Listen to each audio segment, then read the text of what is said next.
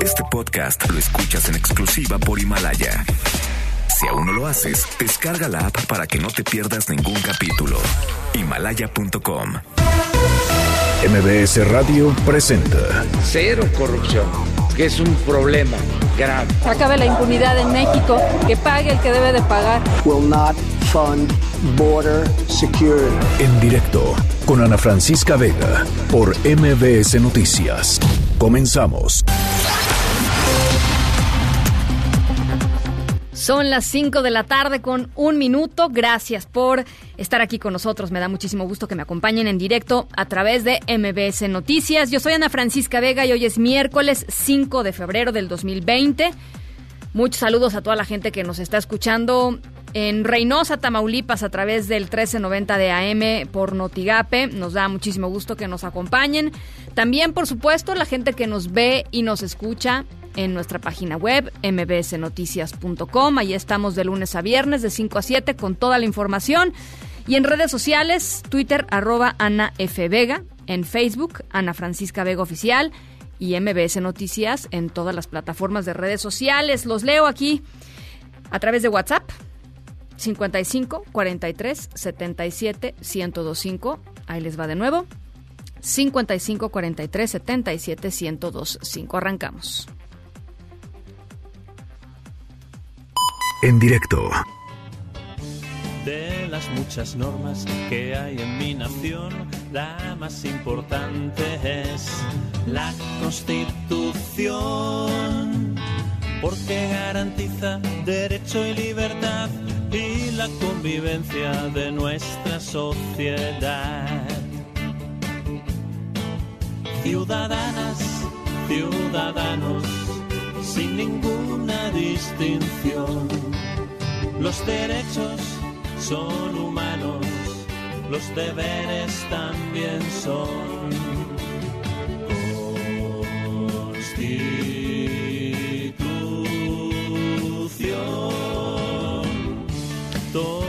Bueno, desde eh, que se promulgó la constitución que hoy nos rige, el 5 de febrero de 1917, eh, ha sido reformada en más de 700 ocasiones. Eh, de hecho, la cifra al 27 de agosto del 2018 era 707 ocasiones. Evidentemente, a partir del 2018 y hasta la fecha, pues se ha incrementado ese número.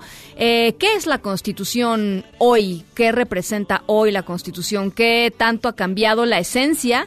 Eh, es un buen día, por supuesto, para reflexionar sobre ello y por eso me da muchísimo gusto recibir aquí en la línea de en directo a la doctora María del Refugio González, investigadora del CIDE, que está con nosotros. ¿Cómo está, doctora? Me da, me da gusto saludarla. Mm, Muy bien, igualmente a mí también me da mucho gusto saludarte, Ana. A ver, eh, pues eso, eh, ha sido tan reformada que mi pregunta un poco es, eh, ¿qué tanto del espíritu original queda de la Constitución del 17?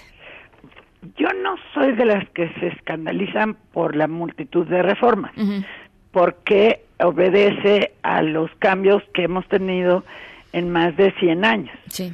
No no se no han no se han hecho reformas salvo muy contadas excepciones. Sin ton ni son, casi siempre se debe a que se van ajustando los proyectos de nación, porque esta era una nación analfabeta, una nación muy distinta hace 100 años, y entonces se ha ido ajustando, se va ajustando por paquetes. A mí no me escandaliza. Se sigue conservando la división del poder, se sigue conservando las garantías individuales y todavía mejoradas, los que ahora es los derechos humanos y el, el control de constitucionalidad, o sea que no a mí es a mí no me escandaliza el número de reformas. Ya les sé que es una posición atípica. A ver, doctora, eh, entonces, si el número de reformas no es realmente importante y más bien responde, digamos, a cómo ha ido evolucionando el país, Sí. eh, esta interpretación de que la Constitución está muy manoseada, pues tampoco debe ser un, un- un- un problema que, que- que para usted sea, digamos, un problema real. Para mí no es un problema Bien. real. Bien. se, se debe también a tradiciones nuestras, que es en, en el clima de desconfianza que nació la- el país y que sigue teniendo hasta la fecha, se hacen muchos artículos reglamentarios, Sí. se hacen muchos artículos donde se explican cien veces las cosas y se desarrollan. O sea, es más bien, o el fenómeno se debe más bien a nuestra forma de legislar, que yo no diría manoseado, manoseado lo siento un poco despectivo. Sí. ¿Cómo es la forma de, de, de, hacer cambios constitucionales en México? Es decir, ¿cómo, cómo, cómo lo ve usted? ¿Desde qué óptima, desde qué óptima le parece interesante? Bueno, eh, la Constitución se modifica de acuerdo a lo que dicen sus propias normas, que es por el Congreso de la Unión y después eh, con la mayoría más uno de los co- a través del Congreso de la Unión y la mayoría más uno de las de los gobiernos estatales, Estatales, de las constituciones estatales. O sea, en términos constitucionales es una constitución rígida. Como la mayor parte del tiempo hemos estado gobernados por partido hegemónico y ahora no es la excepción, entonces pues se modifica muy rápido muy fácilmente. O sea, los ganadores, pero, ¿no? Los pero no es una constitución flexible, o sea, es una constitución rígida. Ahora, doctora, hay yo, yo creo que una de las cosas que, que hijo, y eso se, se, se platica en literalmente en, en las comidas familiares, en, en, en casi cualquier situación en donde se traten temas eh, políticos o, o temas del Estado de Derecho en México, de pronto la Constitución es esta cosa que, que, que se hace en el Congreso, pero que de pronto no tiene mucha mucha relación con lo que pasa en el día a día de los ciudadanos eh, en el sentido de cumplimiento de la ley, por ejemplo. Este, ¿cómo, cómo lo ve al respecto? En eso sí tiene usted toda la razón y su perspectiva es, es muy, muy correcta. Lo que nos falta no es más leyes o estarla modificando constantemente, aunque no sería problema, Sí. sino que tenga eficacia. Claro. Y que tenga eficacia quiere decir que se aplique. Y no necesariamente tenemos que estarla reformando cada rato para que se aplique. Claro. Sí, es echar a andar las instituciones que tiene. Y en eso también hay una forma de actuar que hemos tenido desde la independencia, que es modificarla, modificarla, modificarla, como los antiguos mexicanos rompían todos los tepalcates cada 52 años, así nosotros modificamos la constitución cada rato. Es- Lo importante sería aplicarla, Claro. aplicarla en sus términos. Claro. Y para eso está pues el poder judicial y para eso está el poder ejecutivo y para eso está to- estamos todos los ciudadanos. Sí. Todos somos los encargados de aplicarla. Ahora, eh, eh, lleguemos, eh, digamos, a- al presente, a nuestro, a, nuestro, a nuestro actual, a nuestra actualidad. Eh, el presidente hace un- un- unos días, yo pensé que el tema ya estaba, la verdad, pensé que estaba medio, medio, pues medio abandonado el tema de la Constitución moral, pero hace unos días el presidente volvió a subir un mensaje a través de su cuenta de Twitter diciendo que estas cuatro personas, son cuatro o cinco personas que están encargadas, digamos, de, de hacer la redacción de esta Constitución moral, este, pues estaban trabajando y que, y que, y que seguían, digamos, en este, en este proceso. ¿Para usted es eh, necesaria esta Constitución No, moral? y me parece una acción muy equívoca, porque es un Estado laico, se confunde en una población en la que no todo el mundo sabe leer y escribir, eh, meter una expresión de constitución moral, me parece que, que es equívoco. Además, moral es polisémico, tendría que ser eh, hacer más eficaces las cuestiones éticas, hacer un Estado ético muchísimo más, más eh, Como con valores compartidos, digamos, ¿no? De- con valores compartidos, pero a mí me parece que es un equívoco, me parece que tiene que ver un poco con, con la visión personal es muy muy cercana a los temas religiosos que tiene el presidente y que sería mucho muy equivocado. Eh, y, y quizá el problema también tiene que ver, eh, porque supongo que la intención del presidente sí es un poco como transmitir su visión eh, eh, moral, pues sí, ¿no? Eh, pero pero el, te- el, el- el hecho de que le ponga la palabra constitución le da un peso que, que quizá es lo que sale sobrando aquí, ¿no? Bueno, en 1944 se hizo esta cosa de Alfonso Reyes de la cartilla moral. Sí, sí, sí. Pero constitución moral me parece que sí es equivocado, porque constitución, pues hay nada más la constitución política de los Estados Unidos Mexicanos. Sí, sí, ahí sí creo que se equivocaron. Ahora, eh, finalmente, eh, doctora, estamos platicando con la doctora María del Refugio González, investigadora del CIDE. Eh, la Constitución hoy es un eh, es un documento vivo, ya lo ya lo platicábamos, va cambiando pues un poco con los tiempos. Eh, lo que importa es evidentemente la aplicación.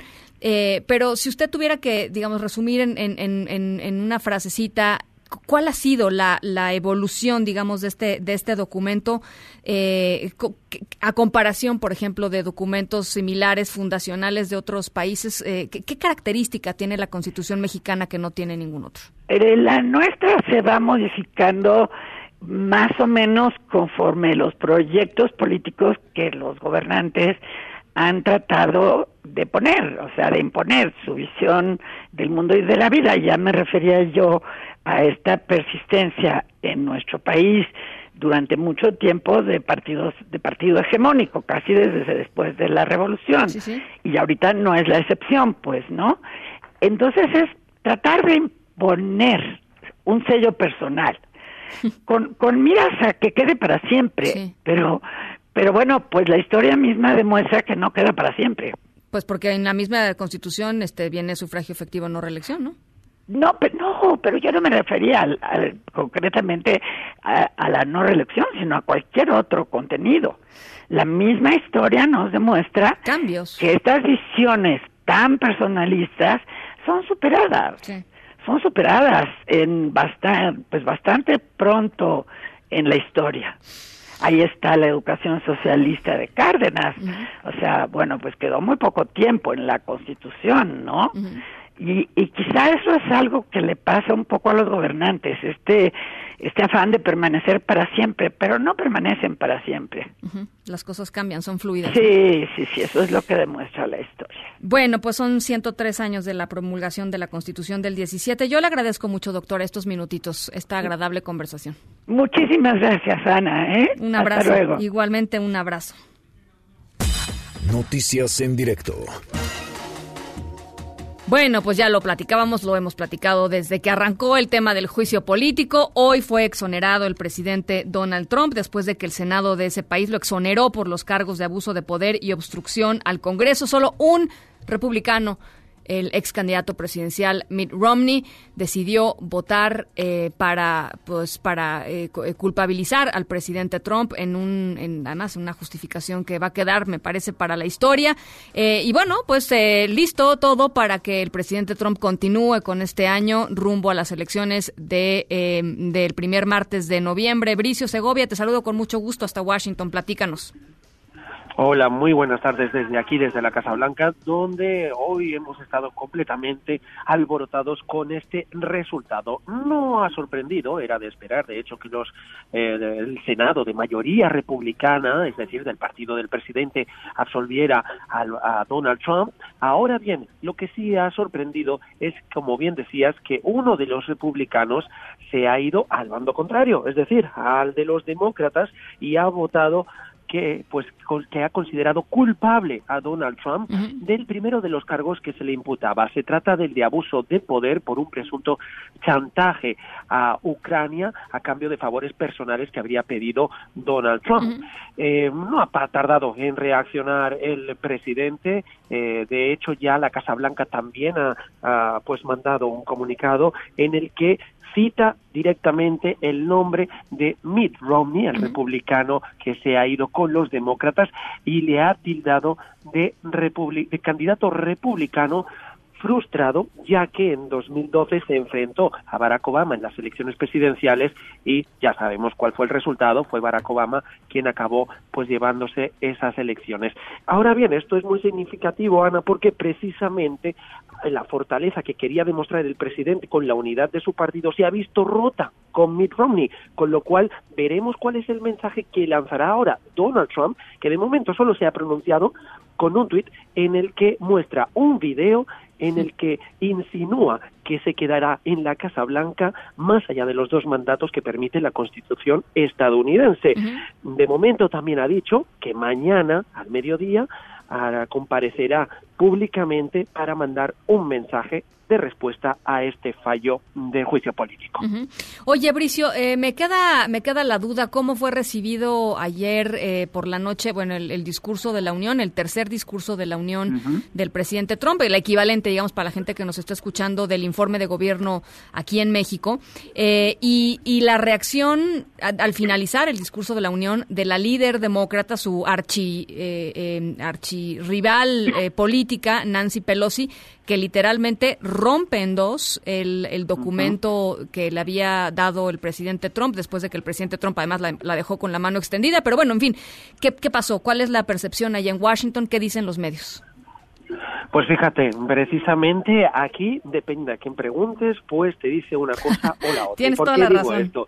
¿Y por qué digo esto? Porque hay dos gestos significativos que ocurrieron en este eh, discurso. El primero con la llegada del presidente Donald Trump al atril desde que el que pronunció este discurso, la eh, Cámara de Representantes, que es donde se lleva a cabo este discurso, la preside, como bien decías, la demócrata Nancy Pelosi, que es además quien impulsó el juicio político al presidente, le extendió la mano y el mismo Donald Trump se la negó. Por lo tanto, ese gesto por parte del presidente. Pero al final, Nancy Pelosi no sabemos si lo hizo como en un arrebato de decir, ahora me toca a mí devolvérsela a usted, pues rompió el discurso, la copia que tenía impresa, la rompió nada más acabar ese discurso Donald Trump.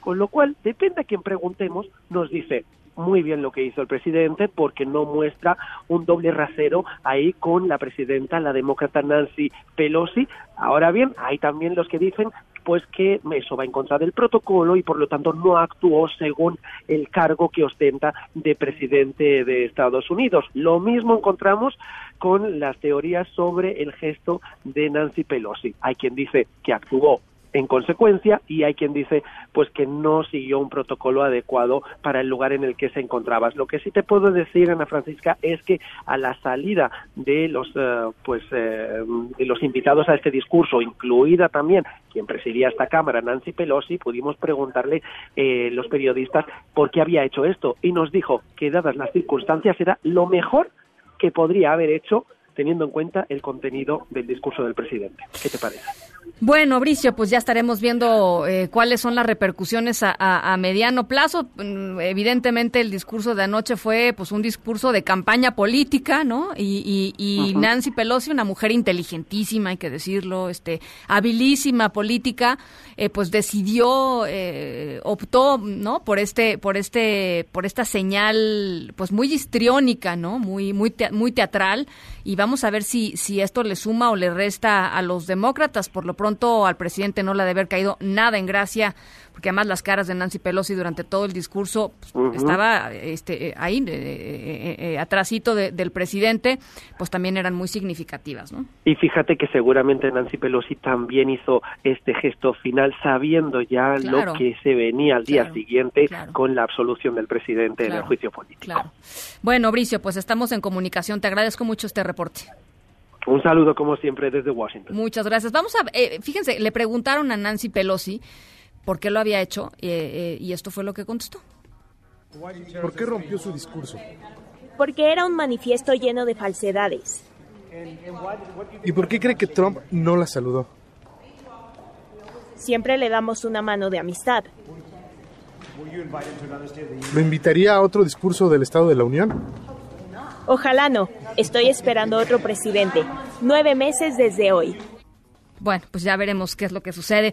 En otros temas, después de afirmar que estas personas encapuchadas eh, que ayer eh, vandalizaron la torre de rectoría en la UNAM no van a desestabilizar eh, a, pues a las autoridades, a la universidad, el rector Enrique Graue dijo que estas recientes protestas en que vive la universidad tienen dos caras, la de los universitarios que están exigiendo entre, entre otras cosas, parar y atender como se debe la violencia de género y temas de acoso y abuso sexual en la UNAM, por un lado, y por otro lado, la de los provocadores que tienen y responden a intereses ajenos, pero otra vez, pues cuáles son estos intereses, quién los está moviendo, quién, ¿no? ¿Quién es esta mano que está detrás de todo esto en la UNAM? Siguen sin responderlo las autoridades. Adrián Jiménez, ¿cómo estás? Buenas tardes, te saludo con gusto.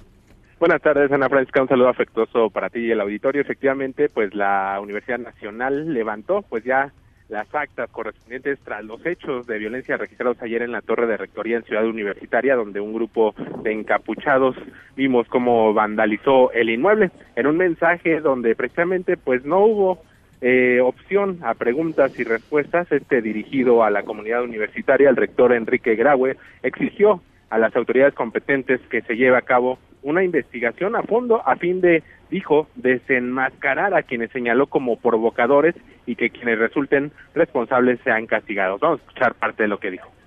Ayer mismo se levantaron las actas correspondientes. Estamos en contacto con las autoridades competentes. Exigimos de ellas una investigación a fondo de los hechos, desenmascarar a los provocadores y el castigo a quienes resulten responsables arropado de directores de distintos planteles y facultades de la institución, refirió que la marcha estudiantil de ayer mostró dos caras de la moneda, una de quienes legítimamente demandan la erradicación de violencia de género, que optan por acciones y propuestas y a quienes llamó también a seguir por este camino institucional, y otra dijo de provocación con intereses ajenos, como bien lo mencionas, sin mencionar cuáles son estos, que no logrará, advirtió, su objetivo de desestabilizar a la universidad. Escuchemos. A la otra cara, a esos otros, otros y otras, quienes solo buscan desestabilizarnos, les digo que no lo conseguirán, que tenemos claro lo que buscan, que no conseguirán que escalemos la violencia con más violencia, en aspiración y conseguir lo espurio de sus pretensiones. El doctor Graue recordó que de, eh, de 2016, año en que se puso en marcha el protocolo contra la violencia de género, el cual ha sido modificado por la comunidad universitaria en varias ocasiones, cerca de 100 universitarios entre académicos, trabajadores y estudiantes han sido rescindidos o separados de esta casa de estudios.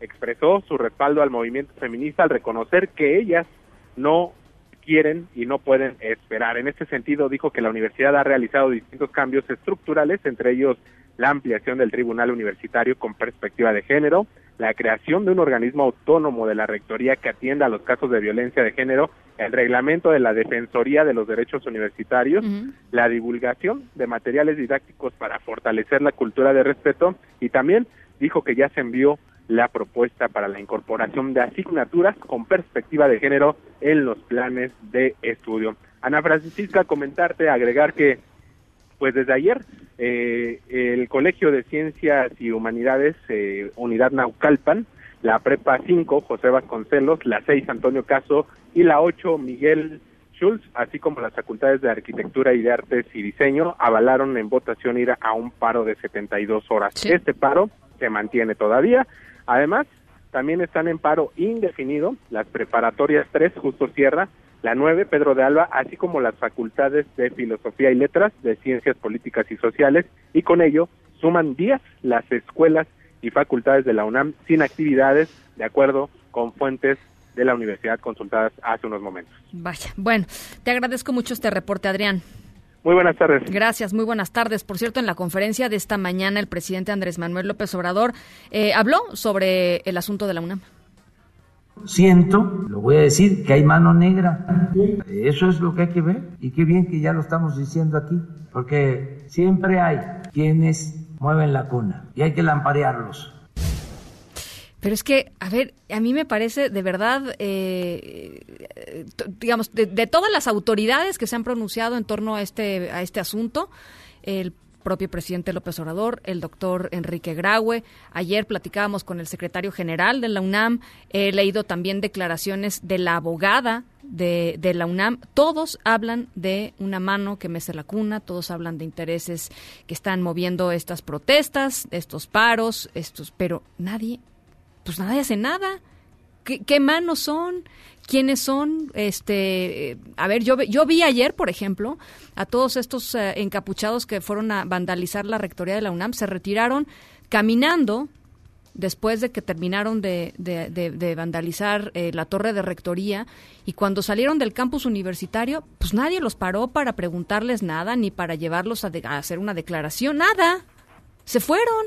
Entonces, pues ahí sí uno se pone a pensar qué tanta voluntad real, política hay de descubrir quién está detrás de este movimiento, si es que efectivamente hay alguien detrás o hay un grupo de personas tratando de desestabilizar a la Universidad Nacional Autónoma de México. Me parece, de verdad, como de lógica, pues muy elemental. Eh, no sé qué opinen ustedes, me encantaría que me, que me platicaran. Les recuerdo de una vez, por cierto, el WhatsApp aquí en cabina, 5543 77 1025.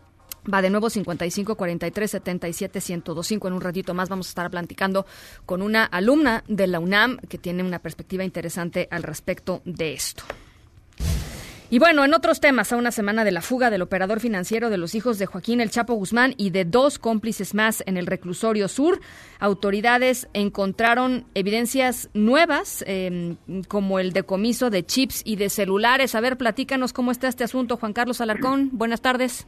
Efectivamente, gracias Ana Francisca, muy buenas tardes. La investigación de tres narcotraficantes el miércoles pasado en el reclusorio sur arrojó nuevos datos como el decomiso de aparatos de telefonía celular y chips que presuntamente utilizaron los ahora prófugos para mantener contacto con el exterior.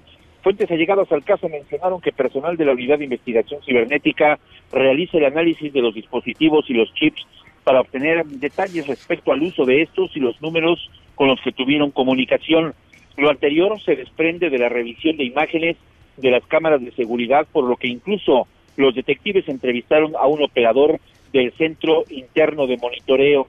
Los objetos hallados y asegurados dieron paso a la entrevista de otro interno para descartar alguna complicidad con los tres evadidos. Esta declaración se suma a la del ahora ex subdirector del reclusorio sur, Omar Tonatiu Zamora Mendoza, y el también ex subdirector de Seguridad Oscar Labastida Galván.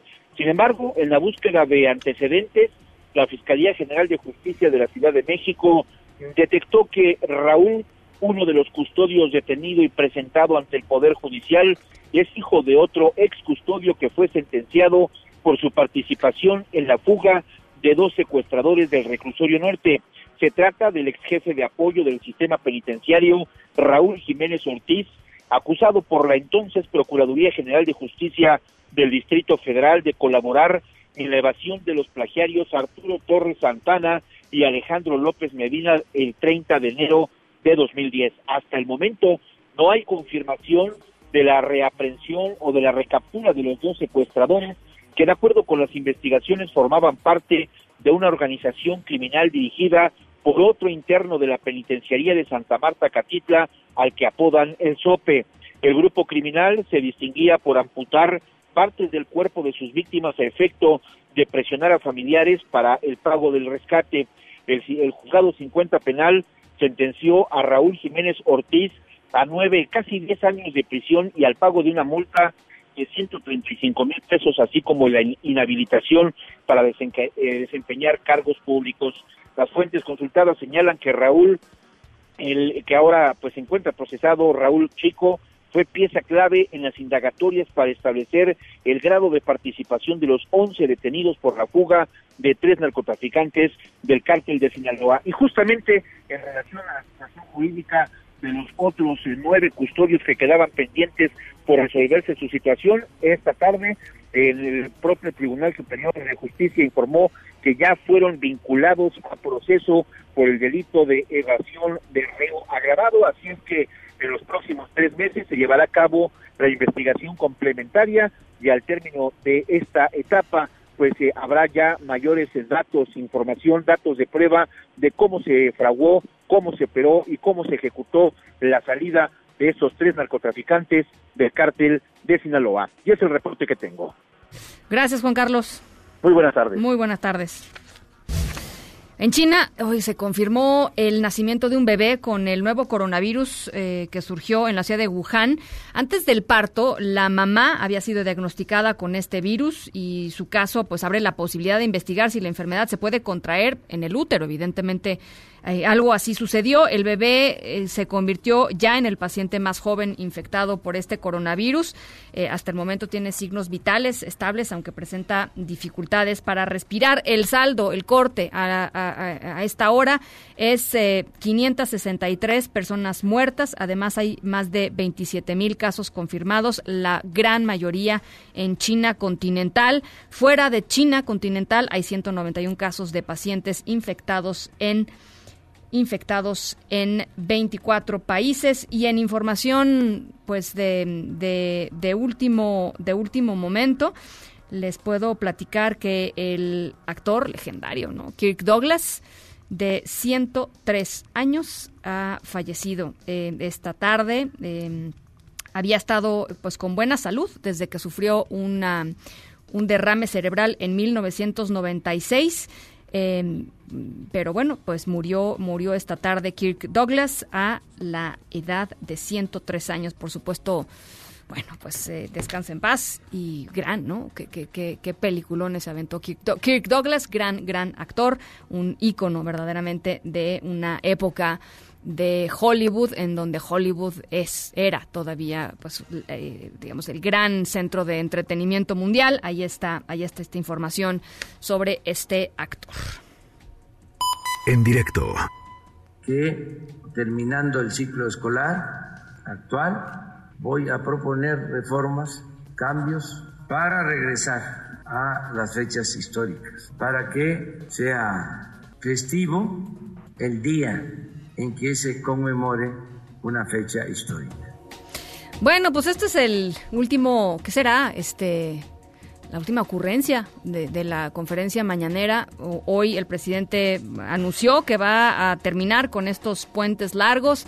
Gran debate, por supuesto, en redes sociales. Increíble la capacidad del presidente de ponernos a platicar sobre, pues, sobre temas que, la verdad este, no sé qué tan graves sean o no sé qué tan importantes o cruciales sean en el contexto en el que estamos viviendo en estos momentos en el país de inseguridad, de, economía, eh, crecimiento eh, eh, pues negativo, en fin, ahí, hay, ahí hay todo un tema también acerca de la capacidad del presidente de establecer este tipo de temas en la agenda. aquí la verdad les pues les, eh, les mostramos este audio, pero preferimos también hablar de otras cosas. Cuando regresemos vamos a hablar de algo que realmente importa, la situación de los migrantes en la frontera de México con Guatemala. Ya dejaron entrar a las organizaciones para revisar lo que está sucediendo en los centros de detención del gobierno mexicano y ya les voy a platicar. Eh, ellos van a platicar eh, de qué va y qué, qué es lo que han visto. Vamos a la pausa y regresamos. En directo con Ana Francisca Vega por MBS Noticias. En un momento regresamos. Continúas escuchando en directo con Ana Francisca Vega por MBS Noticias.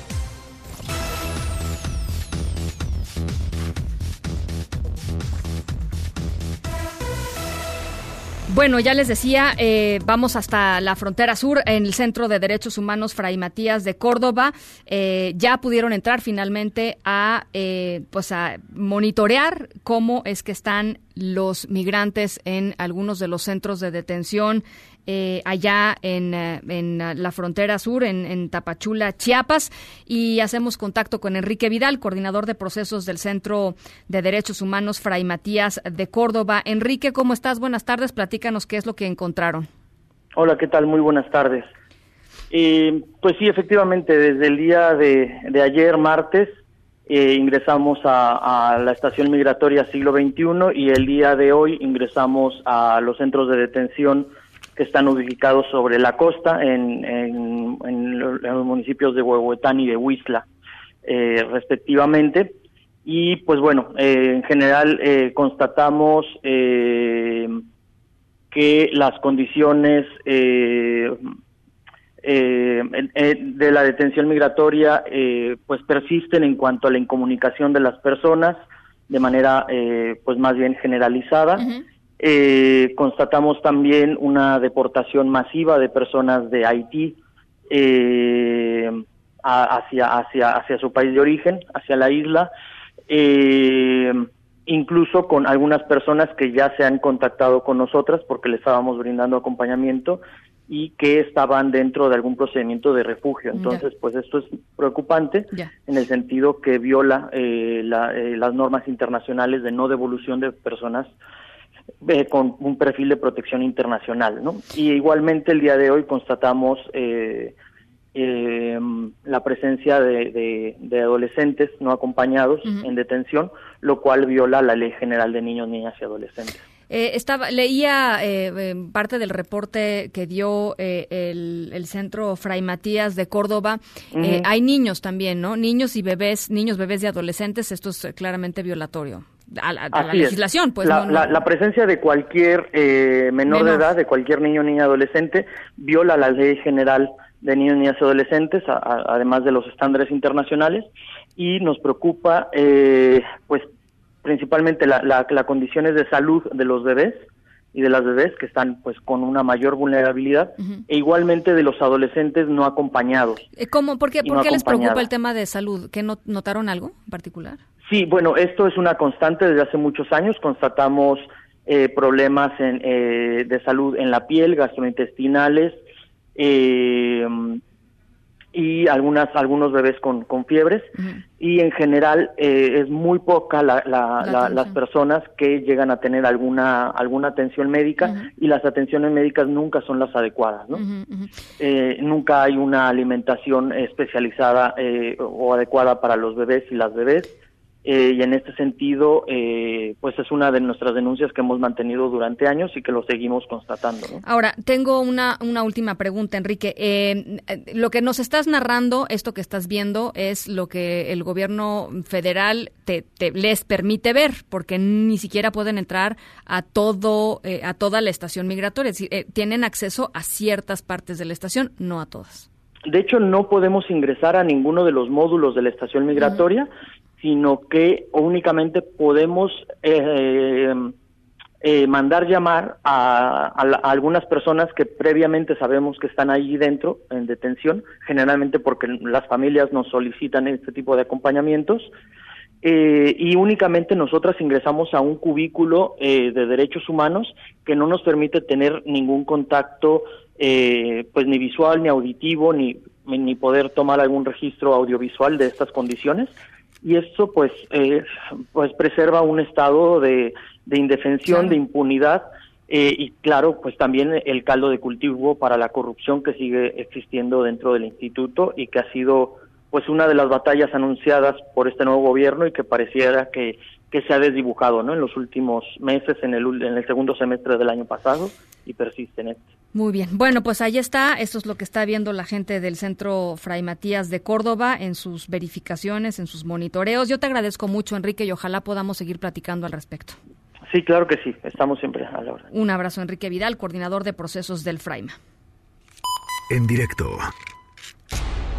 A la otra cara, a esos otros, otros y otras. Quienes solo buscan desestabilizarnos, les digo que no lo conseguirán que tenemos claro lo que buscan, que no conseguirán que escalemos la violencia con más violencia, en aspiración y conseguir lo espurio de sus pretensiones. Ayer mismo se levantaron las actas correspondientes. Estamos en contacto con las autoridades competentes. Exigimos de ellas una investigación a fondo de los hechos, desenmascarar a los provocadores y el castigo a quienes resulten responsables. En la línea de en directo está Carla Torres de Libres y Combativas, un sindicato de estudiantes de la UNAM. Y yo te agradezco mucho estos minutos. Carla, ¿cómo estás? Hola, ¿qué tal? Buenas tardes. Bien, bien, gracias. Platícame un poco qué es lo que qué es lo que qué, es lo que eh, recibes, qué es lo que respondes a este mensaje de, del rector Graue. Mira, eh, es una, un mensaje totalmente insatisfactorio para nosotras eh, para nosotros también, los compañeros del Sindicato de Libres y Combativas, estamos convencidos de que eh, esta respuesta que se ha tenido sobre investigar a los encapuchados, sobre desenmascarar los intereses, tendría que ser el mensaje que se, estaría, se debería de estar mandando justo a todos los, los eh, estudiantes y todos los, los hombres ¿no? que han estado eh, violentando a las compañeras durante todos estos años en total impunidad, eh, en donde también hay personal administrativo, en donde también hay instancias de la misma institución que han hecho oídos sordos a los llamados que hemos hecho eh, cientos de mujeres para denunciar estos, estos casos. Y bueno, pues ahora sí se llama a investigar, sí se llaman a, a, desenmascarar perdón, a estos elementos, pero no pues a todos los agresores que hemos estado denunciando durante todo este tiempo. Ahora, Carla, eh, ayer platicábamos aquí con el, con el secretario eh, eh, general de la UNAM y parte del mensaje del rector Graue esta, esta tarde. tenía que ver con que pues se habían, de acuerdo con ellos, se habían ya establecido pues los mecanismos y la ruta, digamos, para, para resolver esto, de tal forma que efectivamente se termine con el acoso y con casos de, de, que, no han sido tratados adecuadamente en la UNAM. O sea, hay un reconocimiento, digamos, por parte de, de las autoridades. Y ellos dicen, el problema es que esto no es algo que se pueda resolver de la noche a la mañana. Esto va a tomar un poco de tiempo. Eh, y lo que tú dices es, eh, pues no tendría por qué tomar tiempo. Eh, mira, efectivamente todo esto tiene que tener un proceso. eh, sin embargo, no son los, las primeras denuncias ni los primeros movimientos que se hacen. Esto ya lleva bastantes años. eh, no había escalado tanto como ahora y desafortunadamente se requiere que escale tanto para que pueda ser realmente atendida la situación. eh, no estamos satisfechos con el compromiso que están haciendo porque ya se ha comprometido las, las autoridades de la universidad en otras ocasiones y los cambios han sido solamente pues accesorios superficiales eh, en medio de la de la situación del caso de Leslie por ejemplo aún con esta nueva rectoría pues no se habían presentado los videos que se necesitaban. Fue hasta toda la movilización y toda la organización de las mujeres de los compañeros que estuvimos constantemente ahí denunciando la situación que tuvimos una respuesta. Y desafortunadamente es que es así no hay, no hay otra forma para que nos nos atiendan las demandas ¿no? este llamado eh, pues nuevamente no hace eh, una especie de protocolo, eh, plantea el tema de nuevas instancias para atender el problema, pero lo que necesitamos no es que, que existan nuevas instancias, sino lo que necesitamos es que las instancias que sirvan realmente, perdón, que están realmente sirvan y además, pues sí, definitivamente es un proceso profundo porque necesitamos transformar de fondo a esta a esta situación, a esta sociedad. Ahora, eh, a ver, Carla, a ver si a ver si nos puedes ayudar a entender, pues genuinamente es una es, es una duda eh, recurrente. Eh, tú, estás de acuerdo con esta concepción que expuso el, el, rector Graue hace hace hace unas un par de horas de que hay por un lado estudiantes que están respondiendo a un interés genuino que tiene que ver con estos temas de acoso que no han sido tratados correctamente, etcétera, etcétera, y que también hay eh, una serie de grupos eh, eh, provocadores a los que llamó a desenmascarar. El propio presidente López Obrador también dijo que siempre atrás de, en, la, UNAM hay una mano que mece la cuna, que son infiltrados, etcétera, etcétera. ¿Qué opinas de, de, esto que de esto que dicen ellos? Y, cuál es la percepción, pues como estudiante de la UNAM, de, de lo que está sucediendo al respecto de, estas de esta separación, digamos. Sí, mira, desafortunadamente este tipo de métodos que se han utilizado eh, permiten la infiltración muy fácil de otros intereses. Efectivamente, la universidad es eh, un punto político muy importante para el país, como lo son todas las universidades. Tú sabes que dentro de todas las universidades hay conflictos de entre las diferentes corrientes de los mismos gobiernos, de corrientes partidarias también. Eh, y bueno, la universidad, la más grande del país, no puede estar exenta de esta situación.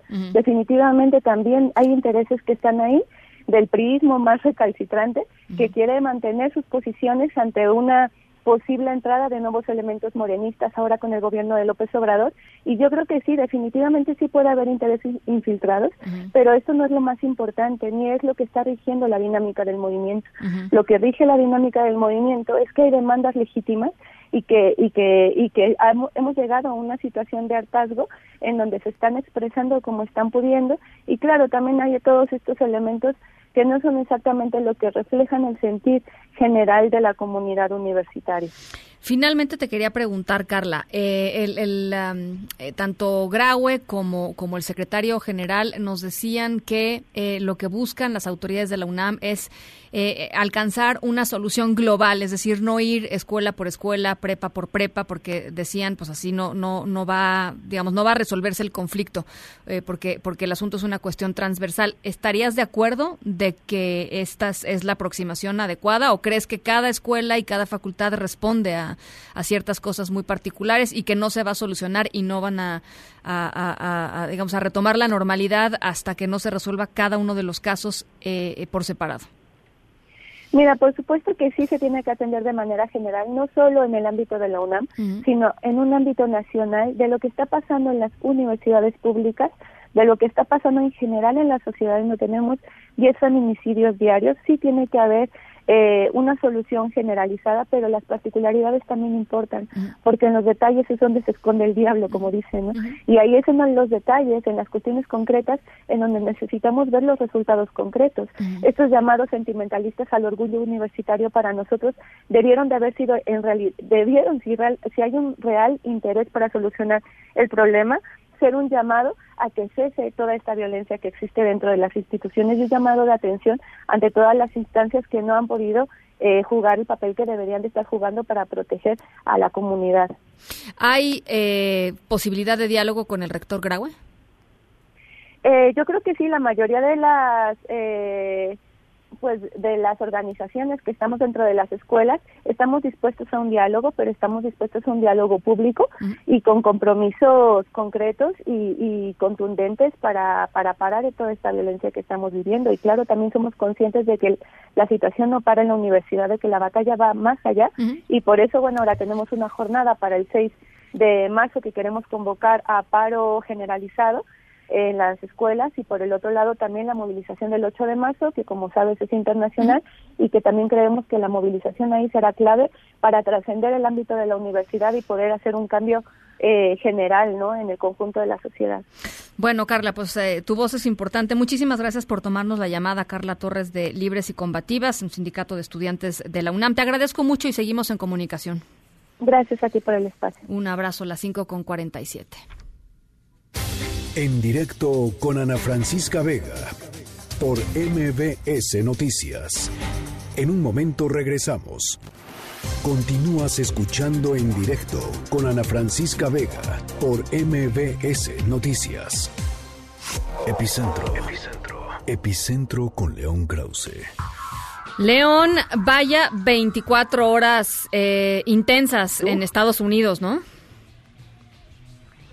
Sí, ya no sé si son 72 o muchas más, Ana, la verdad pero sí, estas últimas 24 han sido impresionantes. Ahí tienes la crónica de una exoneración anunciada, ya lo habíamos adelantado, se veía venir, pero la nota, la nota la da, creo yo, no solamente la exoneración de Trump, sino el senador de Utah, Mitt Romney, que eh, decide eh, ser el primero en la historia estadounidense en votar en contra de un presidente de su partido eh, y, esa es también, sin duda, la nota del día. ¿eh? Sí, bueno, eh, Romney, la verdad, con un discurso que creo que va a pasar literal a la historia por la integridad, ¿no? Que, que demuestra como político y el costo que puede tener esto, porque además, no, no sé si tenga un costo electoral eventual, pero lo que sí es que la relación, imagínate nada más la relación con el propio presidente de Estados Unidos y con algunos de sus colegas que están eh, totalmente en las filas del fundamentalismo eh, trompiano, ¿no?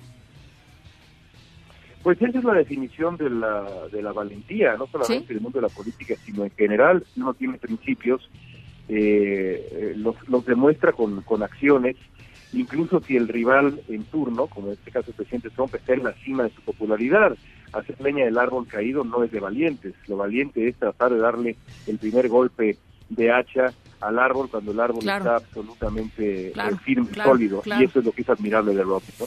Pues estoy completamente de acuerdo contigo. Ahora me interesa tu... Te he leído todo el día, debo decirlo, en, en Twitter. Eh, este, estos, estos, estas opiniones y debates que has tenido en torno a lo que sucedió ayer por la noche en el discurso de la Unión eh, y la reacción de la demócrata Nancy Pelosi al final del discurso de, este, de romper el, el, el documento que le había entregado el presidente Trump. Tú dices, se rebajó Nancy Pelosi a, a una teatralidad que no que no tenía, digamos, se, puso a pelear en los terrenos de Trump.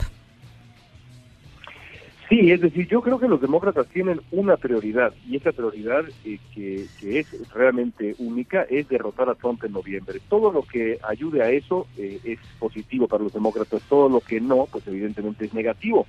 Y creo que el desplante de Nancy Pelosi, absolutamente justificado después de la grosería, la peladez de Donald Trump de no saludarla, no ayuda.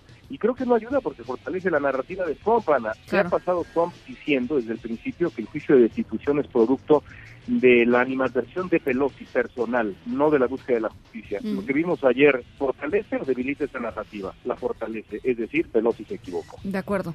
Eh, pues sí, ¿no? Este, no, no puedo estar más, más, más de acuerdo contigo, aunque debo confesar que hay una pequeña parte de mí que le dio muchísimo gusto que le hicieran eso al presidente Trump, porque le ha de haber dolido. Estoy de acuerdo. No, claro. A mí también me gustó, me parece que, que por supuesto, como el año pasado le aplaudió de manera sarcástica, también extraordinario, pero este es un juego de narrativas y ese es el juego de Trump. Eh, el, el, eh, estos desplantes es el juego de Trump. Y en, ese cuadrilátero, en el histrionismo, Ana, no le va a ganar absolutamente nadie. No creo que sea la manera de hacer las cosas porque fortalece su narrativa y su tono y su estilo. Eh, yo creo que Nancy Pelosi, por más que el gesto, digamos, nos dejó satisfechos y, y demás, por otros motivos no es una buena estrategia. Oye, León, eh, ¿te parece si escuchamos eh, el, el, audio de la congresista que respondió al mensaje de Trump? Me parece interesante analizarlo, una latina. Por favor. Vamos a escucharlo. Sabemos que el presidente Trump violó su juramento al pedirle a otro país que se metiera en nuestras elecciones, poniendo en riesgo la integridad de nuestras elecciones y seguridad nacional y luego intentando encubrir su mal comportamiento. Este es un momento trágico y el Congreso debe defender nuestra república. Los demócratas seguiremos luchando por la verdad y por lo que es correcto. Nadie está por encima de la ley. Pues se lo dijeron, ¿no? O sea, no es que no se lo hayan dicho, pero... Pues, pues, así es. Eh, eh, eh, es cierto, Ana exactamente lo mismo que dijo Romney el día de hoy, exactamente, y Romney es un republicano, así que eh, lo que Trump hizo ahí está y el juicio de la historia será severo con los republicanos que decidieron eh, ignorarlo y ni siquiera permitir la comparecencia de testigos ni la presencia o presentación de evidencia la historia será severa con este republicano. Oye, León, por último, me gustaría eh, platicar contigo sobre el, la reacción del presidente Trump esta tarde después de escuchar eh, sobre su exoneración, que tuiteó un, una un pequeño video de una portada ficticia de la revista Time, en donde está eh, la fecha 2020 y después la fecha 2024 y después la fecha 2028, es decir, un poco y con, la imagen de Trump, ¿no? O sea, como un poco dando a entender este que, que el trompismo o el mismo se podría perpetuar ahí en el poder. Bueno, pues es aterrador, por supuesto, el mensaje que implica y el, el momento en que llega. Eh, algunas eh, senadoras republicanas, la senadora Collins y la senadora Murkowski, eh, justificaban su, su, voto para exonerar a Trump diciendo, seguramente ya aprendió la lección. Bueno, pues ahí está a qué grado aprendió la lección. Donald Trump no va a cambiar eh, lo dijo en su momento el congresista Adam Schiff en ese discurso histórico absolutamente que si nuestros radioescuchas no han oído, les recomiendo que busquen en YouTube. Eh, y por supuesto es un debate central, Ana. Si Donald Trump gana la elección, Donald Trump eh, tendrá solamente un periodo más, pero el trumpismo se va a adueñar del Partido Republicano de manera eh, si no definitiva, sí, por al menos una generación. Ese tono, ese estilo, esa manera de hacer política se va, llegó para quedarse, sobre todo si ganan las reelecciones. Oye, y las formas, veía yo hoy esta mañana eh, cuando el presidente Bush, eh, en medio de, pues, de la guerra a Irak, por primera vez le dice, dice por primera vez en la historia, eh, yo voy a arrancar este, este State of the Union, ¿no? Este, este discurso del Estado de la Unión, diciendo eh, señora, eh, señora presidenta de, de, la Cámara de Diputados, ¿no? porque era la primera vez que una mujer, Nancy Pelosi, estaba encabezando la, Cámara de Diputados. Digamos, él era republicano, eh, ella, ella demócrata, evidentemente, eh, y, las formas que se conservaban aún en momentos de rivalidad política fuerte, aún en momentos de debates intensísimos, y el presidente Trump hasta eso ha terminado por, por modificar, ¿no? En Estados Unidos, que no es ni de lejos un país ideal, eh, importa antes que nada el respeto a las instituciones, incluso en tiempos de tremenda polarización, como el juicio de destitución de Bill Clinton, primero las instituciones, primero el respeto a las mismas eh, y después los intereses de partido y al final los intereses de una sola persona. Lo dramático es que hoy el Partido Republicano no solamente está solamente pensando en sí mismo, sino eh, eh, en los intereses específicos de, su dueño.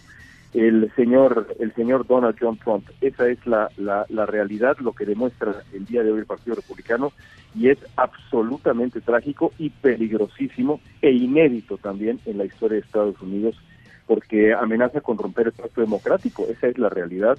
no podía ser más de la realidad. Bueno, pues ahí está. Eh, te recomiendo, León, que para platicar sobre las consecuencias que tendrá Mitt Romney en la política de Estados Unidos, eh, revises el, el uh, tweet que acaba de subir el presidente Trump, un video eh, pues hecho directamente atacando a Mitt Romney, acusándolo incluso de, de, espionaje, en fin, este el presidente de Estados bueno, pues Unidos. ya sabemos. Bueno, bueno.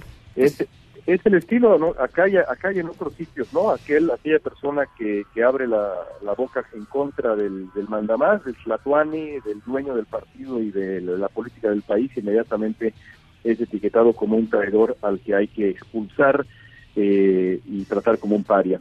Pues no sé si te suena conocido a mí, sí. Más o menos. Eh, gracias, León.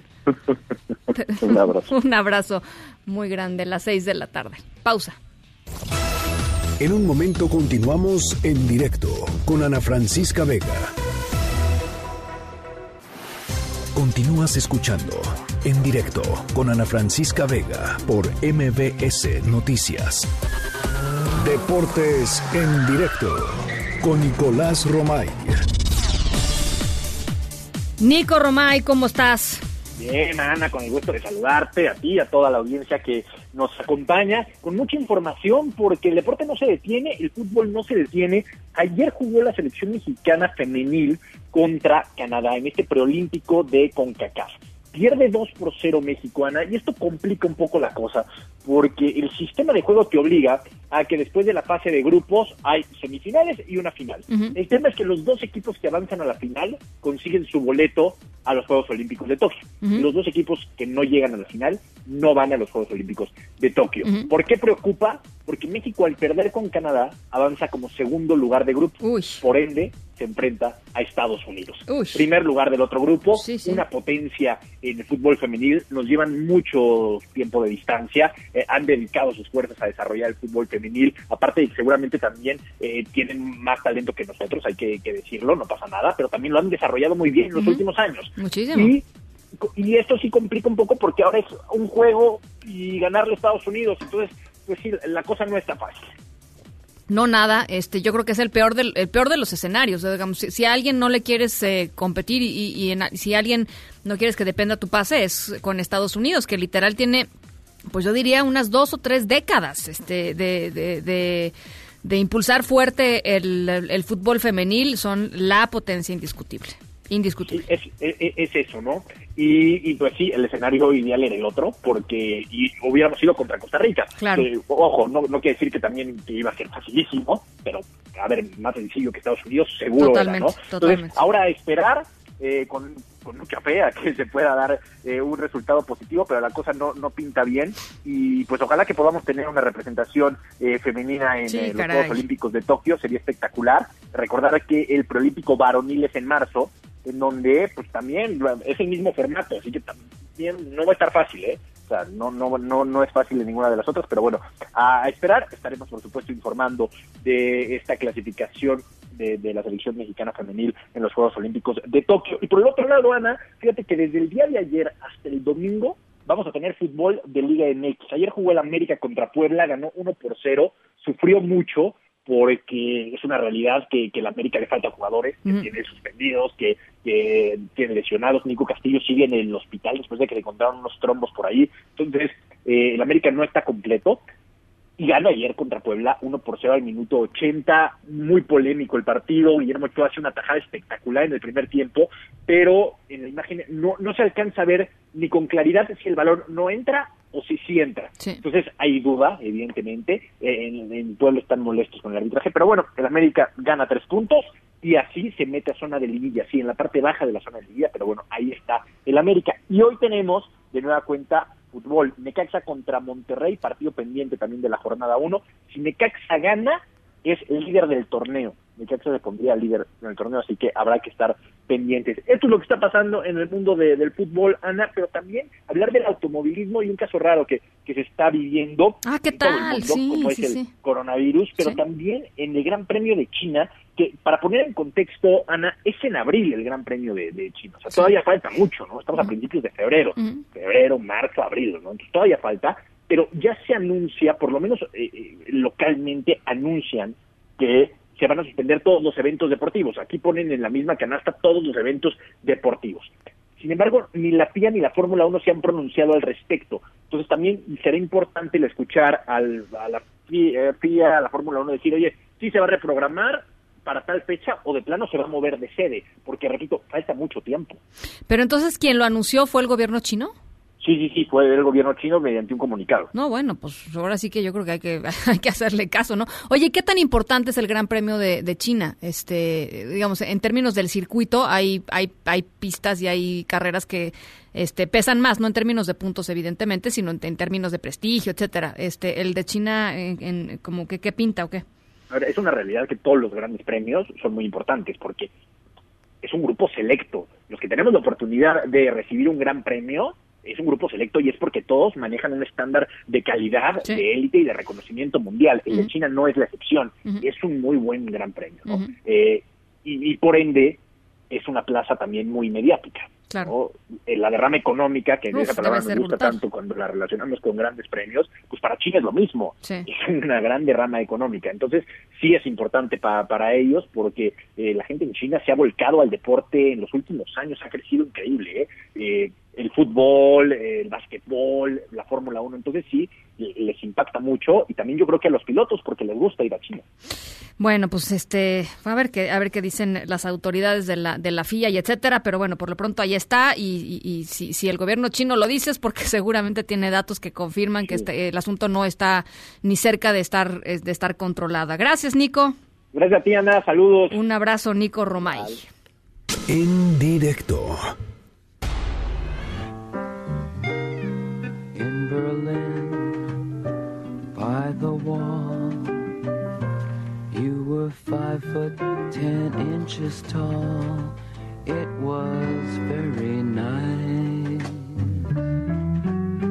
Candlelight and Dubonnet on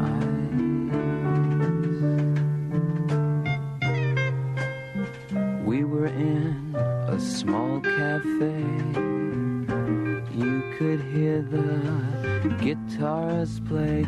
It was very nice. It. Estamos escuchando Berlín de Lou Reed porque nuestra historia sonora de hoy justamente se sitúa en esta ciudad, en la capital de Alemania, en Berlín. Em, nuestra historia va de un artista que con una, pues una idea que parece relativamente sencilla puso en jaque a una gran, gran compañía y también pues a algunos residentes de, de la ciudad. Digamos que a través de sus acciones cuestionó al sistema, si lo podemos poner de alguna manera. Eh, ya les voy a contar después cuál fue la reacción. Pero por lo pronto los dejo con Berlín de Lou Reed. Vamos a la pausa.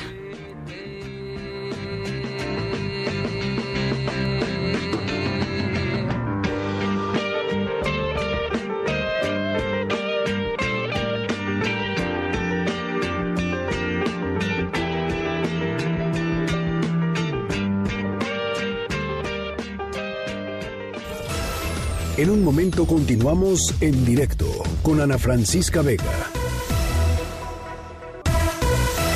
Una voz con transparencia.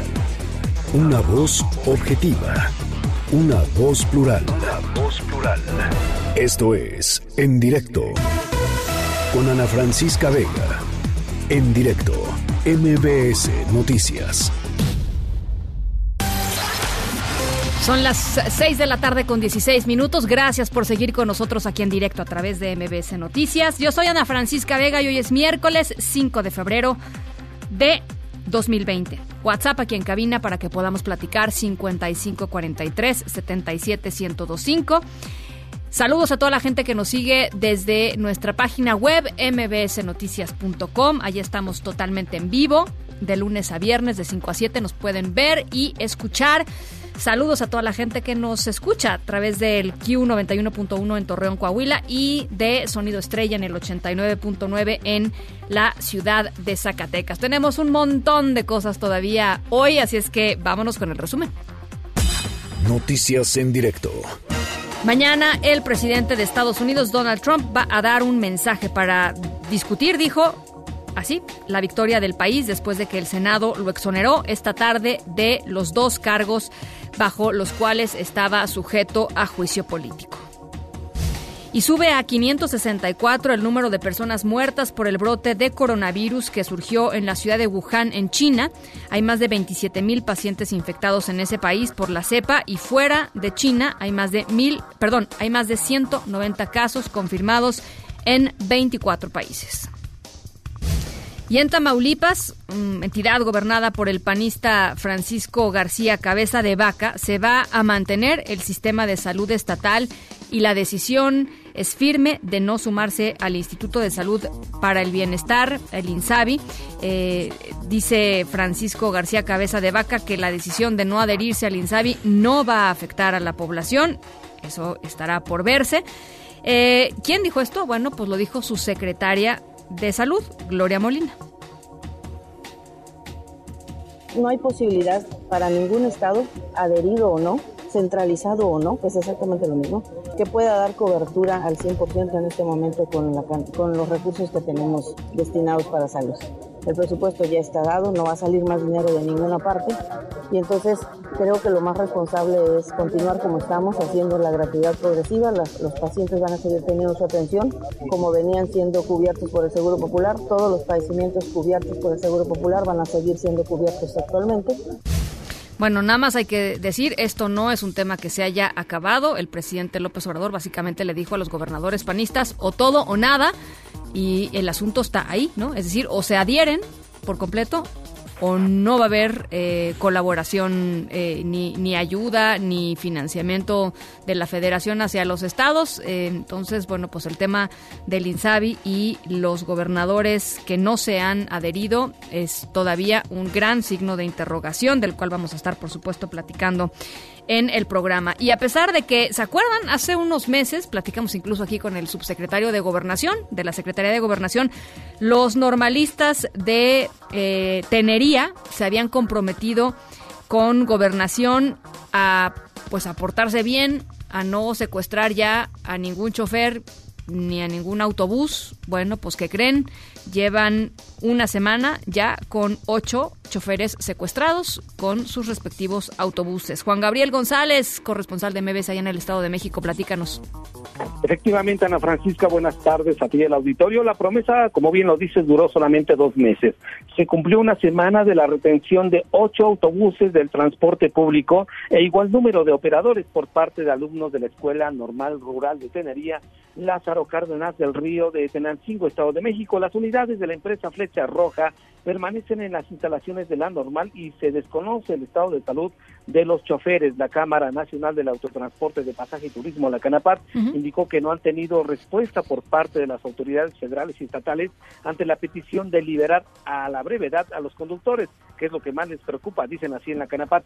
Por su parte, la Secretaría General de Gobierno del Estado de México confirmó que mantienen mesas de diálogo, así lo dijo, con los normalistas y en las siguientes horas se definirá la liberación de los autobuses y los operadores. Es la voz del secretario general de gobierno, Alejandro Zuna Rivero. Estamos en pláticas con ellos, en realidad retuvieron solamente siete camiones, los otros fueron proporcionados por el CEIEM, si se les vuelve a reiterar la convocatoria para que no cometan hechos delictivos. Espero que haya la suficiente madurez de parte de los alumnos bueno, a pesar de que no cumplieron su promesa, siguen dialogando con ellos. El asunto, Ana Francisca, es que eh, recordar que el pasado, bueno, los siete camiones y los respectivos operadores fueron retenidos el pasado 29 de enero y han sido utilizados para transportar estudiantes de diversas a diversas movilizaciones de los estados de Morelos y del Estado de México. Esto mientras continúan las mesas de diálogo y los acuerdos donde seguramente ganarán los normalistas. Ana Francisca, el reporte. Juan Gabriel, eh, permíteme preguntarte si les cumplieron las demandas que los normalistas le habían puesto al gobierno federal, entre las que se encontraba poner pasto a su cancha de fútbol, ¿no? ¿Te acuerdas que era una de las una de las demandas eh, eh, y, a través de las cuales se habían comprometido después, pues, a no secuestrar a más personas, ¿no? Bueno, esa es la mínima, Francisca. El asunto es que sí, bueno, la, pues, la contratación directa, etcétera, etcétera, ¿no? Y lo que le sigue, Ana Francisca, digamos, el tema cúspide de esta negociación fue que la Canapat y el gobierno del Estado se desistieran de las 92 denuncias penales en contra de los normalistas. Fueron, o se desistieron tanto las autoridades como los empresarios del transporte. Ahora, aunque quieran, interponerlas o reactivarlas simple y sencillamente en este país no se puede juzgar a, una persona por el mismo delito dos veces. Claro. 92 porque eran 92 choferes los que fueron secuestrados. ¿Cuántos días, Juan Gabriel? Eh, fueron en ese entonces tres semanas, pero hay que recordar, Ana Francisca, que en total en todo el año 2019 fueron más de 330 autobuses junto con choferes de igual número, más de 330, los que fueron secuestrados en el 2019. Ahorita, en este 2020, van ocho. Van ocho eh, choferes con sus autobuses. Bueno, y una semana que se cumple hoy. Bueno, pues vamos a estar muy pendientes y como siempre dando dándole seguimiento a este tema. Me parece increíble cómo puede ser que haya este ocho personas secuestradas por por estudiantes de, una normal y que de verdad sigamos en este tema de, de, de, mesas de diálogo y de que no pasa absolutamente nada. En fin, te agradezco mucho, Juan Gabriel. Estamos pendientes, Ana Francisca. Un abrazo igualmente. Gracias. Bueno, pues a partir del primer minuto de eh, este miércoles, las tarifas de casetas de peaje aumentaron en promedio un 3%, esto de acuerdo con la inflación.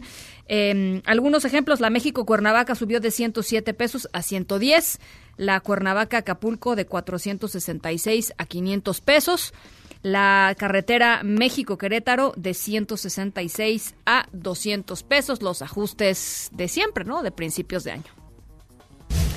Y ya les platicaba hace ratito Kirk Douglas, reconocidísimo actor de cine de la época de oro de Hollywood, falleció hoy a los 103 años.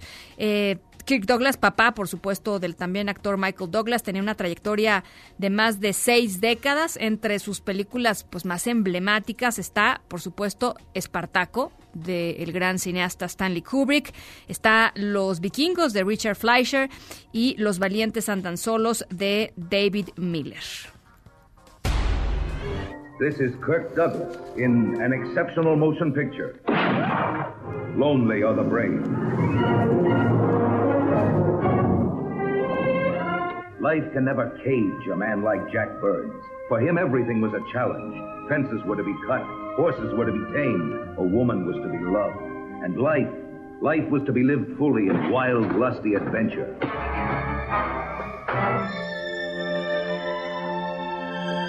Tell the lady no lighterings allowed. Yes, instantly.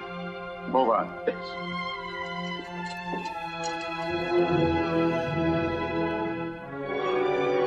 Have mercy on us. Get in the wagon. Oh, my love, my life. Please die, die. Descanse en paz el gran Kirk Douglas. Son las 6 con 25. Vamos a la pausa. Volvemos con más. En directo con Ana Francisca Vega por MBS Noticias. En un momento regresamos. Continúas escuchando en directo con Ana Francisca Vega por MBS Noticias. Bueno, les platicaba que ayer eh, se judicializó por primera vez, es el primer caso, digámoslo así, en la Ciudad de México por la llamada Ley Olimpia, esta reforma que buscó reconocer, castigar y prevenir la violencia digital, particularmente, obviamente particular eh, contra las mujeres. Y en la línea de en directo está eh, pues la creadora, la que arrancó todo este movimiento y por la cual la Ley Olimpia se llama Ley Olimpia. Es eh, Olimpia Coral Melo, activista, integrante del Frente Nacional para la Sororidad. Olimpia, ¿cómo estás? Muy buenas tardes, me da mucho gusto saludarte. Hola, ¿cómo estás? Pues muy bien. Eh, la verdad es que hoy ha sido un día muy maratónico.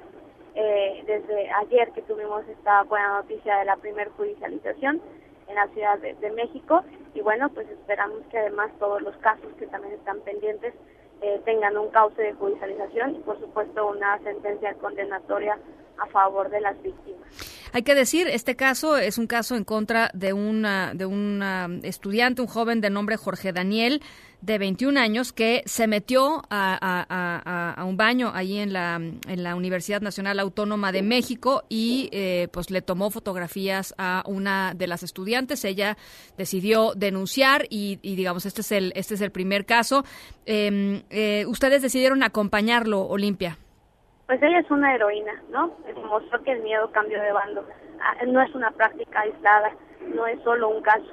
Ha sido así durante varios años la difusión de contenido íntimo directamente en diferentes facultades de la Universidad Autónoma de México y que a esta persona se le agarra en fragancia de delito y que se pone a disposición de las autoridades de la Fiscalía de la Ciudad de México el primero de febrero y se logra pues que se judicialice su caso faltan dos, eh, aproximadamente dos meses para eh, pues todo el proceso complementario. Va a ser un juicio oral dentro del nuevo sistema de justicia penal acusatorio y que no está libre, o sea, no es que esté libre de culpa para las personas que de repente están confundidas, es que porque está libre, no es que esté libre de culpa. El nuevo sistema declara que hasta que no tenga su juicio eh, y su sentencia condenatoria, pues no tendrá eh, por qué estar privado de su libertad. Sin embargo, eso no significa que no esté llevando o pugnando una judicialización. En este sentido, se le dieron medidas eh, precautorias como no aceptarse a la víctima.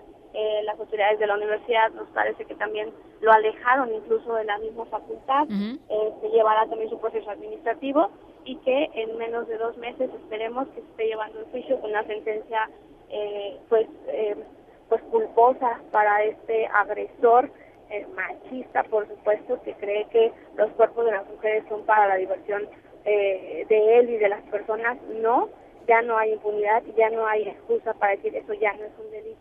Pues estamos no nada más pensando en que esto es una, eh, pues claro que es un acierto a la fiscalía claro que lo celebramos, pero aún hay más casos. Hoy incluso estuvimos ahí en la fiscalía presentando varias denuncias masivas de otras compañeras también de diferentes facultades de la UNAM, que si bien no son los mismos casos eh, fotografiadas en los baños, son diferentes casos desde la difusión de packs de NURS que ya venían arrastrando hace muchos años, hasta el acoso sistemático que se perpetúa y se agrava a través de las redes sociales ahí en la UNAM.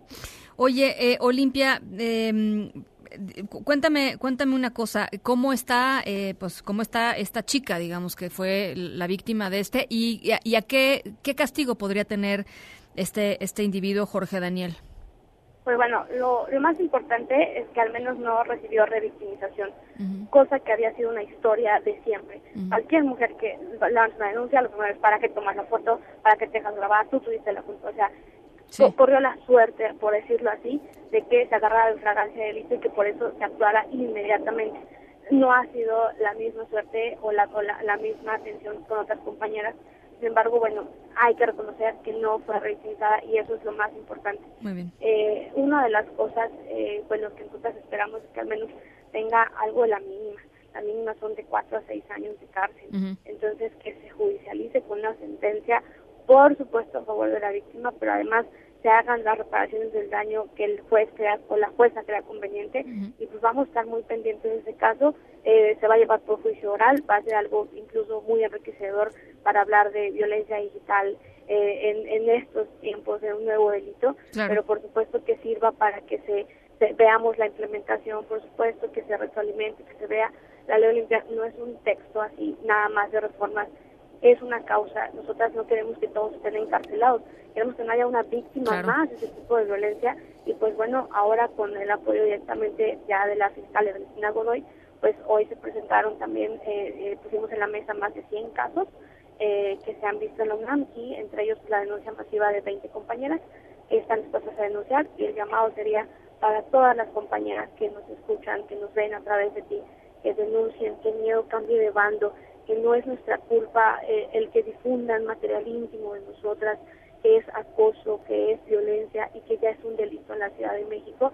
Y pues bueno, estaremos pronto eh, esperando también eh, a que la misma el mismo gobierno de la Ciudad de México pues implemente un protocolo de atención, sería igual el primero eh, es la punta del iceberg de este tipo de violencia. No se va a solucionar nada con una reforma, pero sí creemos que al menos está visibilizando eh, una problemática, una violencia que parecía que no existe porque es virtual.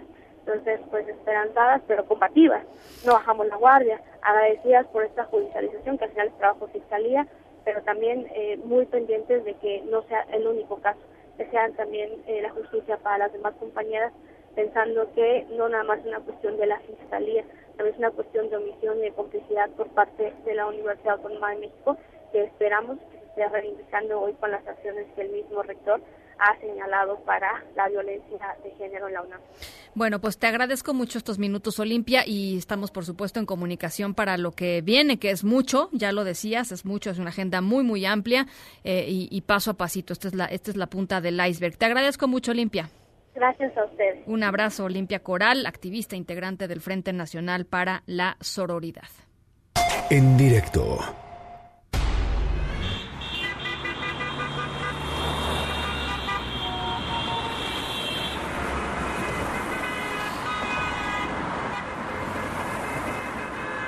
Nuestra historia sonora de hoy está increíble. Em, a mí me hizo reír mucho cuando la leí por primera vez.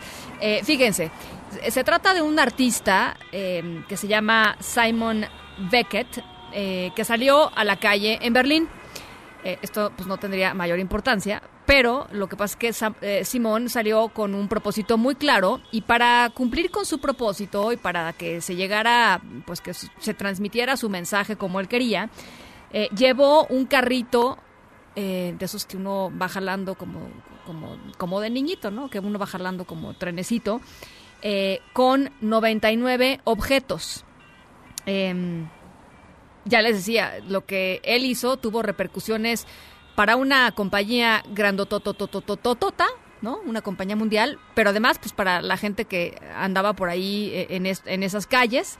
99 em, objetos, que llevó Simón Beckett en el carrito. ¿Y por qué? Está súper interesante y al ratito les platico de qué va. Vamos a la pausa, las 6 con 34. Regresamos con más. En directo con Ana Francisca Vega por MBS Noticias. En un momento regresamos. Continúas escuchando en directo con Ana Francisca Vega por MBS Noticias. Oigan, gracias a todos por sus comunicaciones. Isaac, gracias. Eh, eh, dice, opino que el senador Batres está ayudando a López Obrador a mover toda esta gente haciendo cortinas de humo. Habla de la UNAM. Batres y eh, su un secuaz llamado Antimuñoz sabe muy bien cómo se mueve la gente en la UNAM y los porros. Montano dice saludos, eh, Ana Francisca, me permito comunicar que el CCH Sur de la UNAM acordó por asamblea entrar en paro indefinido. Los alumnos fueron desalojados hace unos minutos. Efectivamente, estamos en posición de confirmar justamente lo que nos eh, cuenta eh, Montano. Gracias por escucharnos, Carlos Enrique. Muchísimas gracias por tanto piropo. Em, Gracias Charlie Herrera, gracias también a toda la gente de producción del programa, le mando una súper felicitación. Maribel dice, en las escuelas anda de moda un jueguito, pongamos a nuestros hijos en alerta de no jugarlo y de sus consecuencias, así como decirles que deben avisar si ven a algunos niños jugándolo. Consiste en saltar eh, tres y la persona eh, al lesionarse queda en medio y al saltar le ponen los pies y cae, puede tener pues eh, una fisura. Eh, se llama el, el, reto TikTok. Vamos a estar platicando justamente mañana sobre esto. Es, eh, ha, ha, provocado cosas feas en términos de, de, pues sí, de lesiones a, a, varias personas, a varios chicos y chicas. y por supuesto es algo de lo que hay que platicar. Son estos retos que se van viralizando a través de Internet muy, muy dañinos. Víctor, muchas gracias. Sofía dice, miércoles de música horrible. Nos criticó a Lou Reed.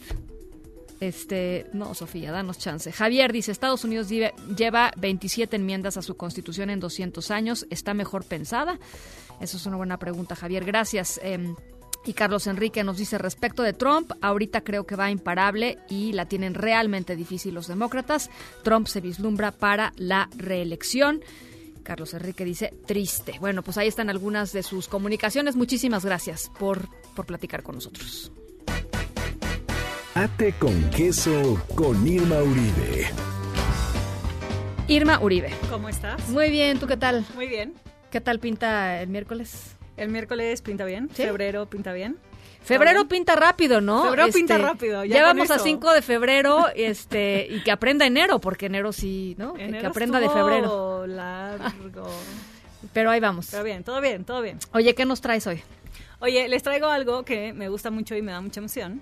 Em, que son recomendaciones de cómics para niños pequeños. Mm. Porque cómics para jóvenes hay muchísimos y hay clásicos, ¿no? O sea, desde Asterix y así. Em, para adultos, esta, esta como que como que ha tendido a ser una, una un, recurso más para, para grandes lectores de alguna manera. Y en los últimos años que hemos visto una, pues un mayor interés y un crecimiento de la literatura infantil en general, cosa que es muy genial para gente como nosotras. Sí, sí. Este, los cómics también han tenido como un comeback importante, sobre todo para niños preescolares. Y hay algunos que están increíbles, em, de los que les quiero platicar hoy, pero además de recomendarles, quisiera platicar también un poco como del cómic, como un recurso didáctico, como un recurso para los niños incluso que no leen, eh, niños de hasta, o sea, desde los tres años, que pueden empezar a seguir secuencias, ¿no? Y eso les ayuda como a entender el orden de un libro, de alguna manera. Em, y para niños que están empezando a leer, porque la verdad es que los cómics son un recurso súper, súper bueno, porque tienden a ser muy expresivos, por ejemplo, por un lado, tienden a tener poco texto sin ser un álbum ilustrado, que el álbum ilustrado es como el es como un género que se ha puesto muy de moda en los últimos años, que yo celebro particularmente, soy muy fan de los álbumes ilustrados, pero los cómics nos dan como un... Pero ¿cuál es la diferencia entre un álbum ilustrado y un cómic? Un, un cómic normalmente tiene viñetas, esa es como la principal característica de un, de un cómic. Un cómic, si ustedes ven un libro que tiene viñetas, que tiene, em, vamos a decir, cuadros, que separan eh, las diferentes fotografías o escenas del libro en una misma página, ya estamos hablando de, un cómico. Una novela gráfica, lo que pasa es que decirle novela gráfica cuando se trata de libros para niños tan pequeños es difícil porque, sobre todo, lo que les, los libros que les voy a recomendar hoy o varios están em, subdivididos como en tiras cómicas que son más cortas que una novela. Una novela es un solo libro que cuenta una sola historia, si bien en formato de viñeta, ¿no? Es una sola historia. Em, y los cómics que están destinados a niños más pequeños em, tienden a tener como, pues vamos a decir, tiras o capítulos. Pues más cortitos. Son cortitos. Y entonces te cuentan varias historias dentro de un mismo libro. es como si estuvieras viendo diferentes episodios de una misma serie en un solo libro. Sí, sí, sí. Entonces, novela gráfica le queda raro, pero bueno, viñetas. Sí.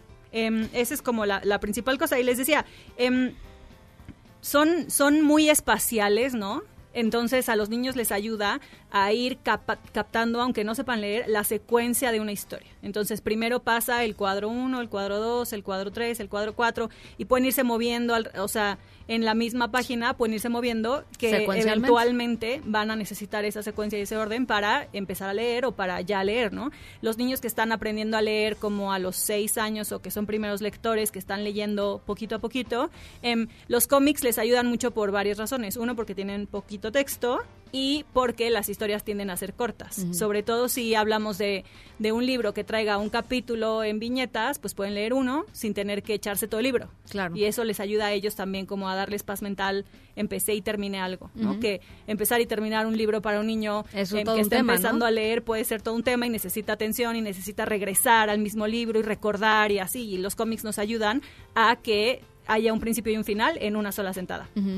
Entonces hay un montón de cosas que la verdad em, nos ayudan, nos ayudan mucho con, los cómics. Les traigo varias recomendaciones. A ver, échale. Más de las que me da tiempo de hablar aquí, pero ahorita les pongo las demás en Twitter. A ver. La primera, em, ya he mencionado muchísimas veces aquí en este espacio, la editora Bárbara Fiore, que está basada en España. Em, es una editorial muy, muy bonita que tiende mucho al ilustrado, tiene muchos álbumes ilustrados muy bonitos y tiene además em, un cómic que se ha convertido en uno de mis títulos consentidos que se llama Hilda y el Troll. Y es posible que ustedes, si son papás de niños y niñas de entre 6 y 10 años, hayan ya escuchado de Hilda, y el Troll, porque Hilda y el Troll fue tan, tan popular que además es una serie de, de cómics, que ya hay una serie en Netflix de Hilda y el Troll. Así que también es una recomendación muy Ah, buena porque mira. la serie está preciosa, es una serie animada. Hilda y el Troll. Hilda y el Troll, ahorita le subo em, las portadas, pero Hilda y el Troll, eh, el Troll es el primer volumen de las aventuras de Hilda que les digo que ya se ha convertido en una serie, hay muchos. Hilda es una niña increíble, es súper curiosa, tiene una personalidad muy atrevida, muy echada para adelante, muy creativa, es muy fuerte y es muy aventurera y además tiene el pelo azul, cosa que muy genial, muy cool, bien Hilda. Em, Hilda vive con su mamá y una, y una mascota que se llama Brisna. Y lo genial de Hilda es que mezcla mucho su mundo imaginario con su mundo real. Y entonces muy buen- vive en un mundo fantástico en, en donde ve criaturas y en donde convive con estas criaturas y estas criaturas se, se convierten en parte de su día Ah, a qué día. bonito. Es súper bonito. eh, los tonos de Hilda son preciosos. Las ilustraciones son increíbles. El autor ilustrador se llama Luke Pearson. Y él eh, tiene un estilo muy caricatures- caricaturesco que van cuando lo vean van a entender perfecto por qué lo convirtieron en una serie animada porque casi estaba hecho para eso, aunque no fue así. Em, pero la verdad es que es, es una historia muy, muy bonita. Hilda, Hilda encuentra una roca que parece un troll en una salida al bosque y después de perderse en el bosque, pues bueno, van, van sucediendo una serie de cosas que la acercan como a estos seres fantásticos. La verdad es que es una cosa muy bonita. Les decía que, que los tonos de la historia, como está ilustrada, son muy cálidos sin ser cursis. Al contrario, es muy caricature- caricaturesco. No puedo decir esa palabra por alguna razón. Em, y está muy llena de, de detalles. Está muy padre y además es una serie. Así que si sus hijos les gusta... em, Hilda y el Troll, que es el primer libro de esta serie. Seguramente les gustarán los que siguen, que son ya varios. Y además les pueden poner la serie animada, que ya está en la tele. Netflix. Ahorita les subimos la, la, la portada para que la vean, pero es de Bárbara Fi- Fiore Editora y la pueden encontrar en internet o en su librería de preferencia. Muy bien. El segundo es una, y esta sí es una novela gráfica que yo recomendaría para niños. Hilda, Hilda y el Troll la recomendaría para niños desde 6, desde primeros lectores. Em, la siguiente novela que les voy a recomendar ya es una novela en sí y es un poquito más larga y la recomendaría también por el tema para niños como a partir de tercero o cuarto de primaria, como a partir de los 10, 11 años. 10 años tal vez. Em, se llama Super Sorda o El Defo. Y tiene muchas cosas que me gustan. Uno es una novela gráfica que está muy, muy bien hecha. La autora es Cici Bell. Em, y Super Sorda cuenta la historia un poco autobiográfica de Cici, obviamente novelada de muchas maneras. Porque cuando ella tenía cuatro años, le dio meningitis y se quedó básicamente sorda. Escuchaba muy, muy poquitito. Y para, para compensar su discapacidad le pusieron em, un, un implante para que ella pudiera escuchar y ella cuenta todo, com- o sea, pues cuenta en la novela su infancia, cómo pasó de no escuchar nada y la cambiaron de escuela, de una, de una escuela para sordos a una escuela, vamos a decir, común y corriente, en donde había niños que no eran sordos y entonces ella tenía mucha pena, de alguna manera estaba muy consciente de que su implante era muy notorio y de qué iban a decir los otros niños y ella lo único que quería era encontrar una amiga de verdad un amigo de verdad que no se fijara en ¿no? su implante. Es una historia súper bonita, súper conmovedora, muy, muy divertida porque lo cuenta con mucho humor y ella convierte el tener el implante en un superpoder que la, la aleja otra vez de, de sus compañeros, pero al mismo tiempo la acerca a muchas otras cosas. Es Ah, una novela preciosa, ahorita les subo la, la, la portada para que la vean.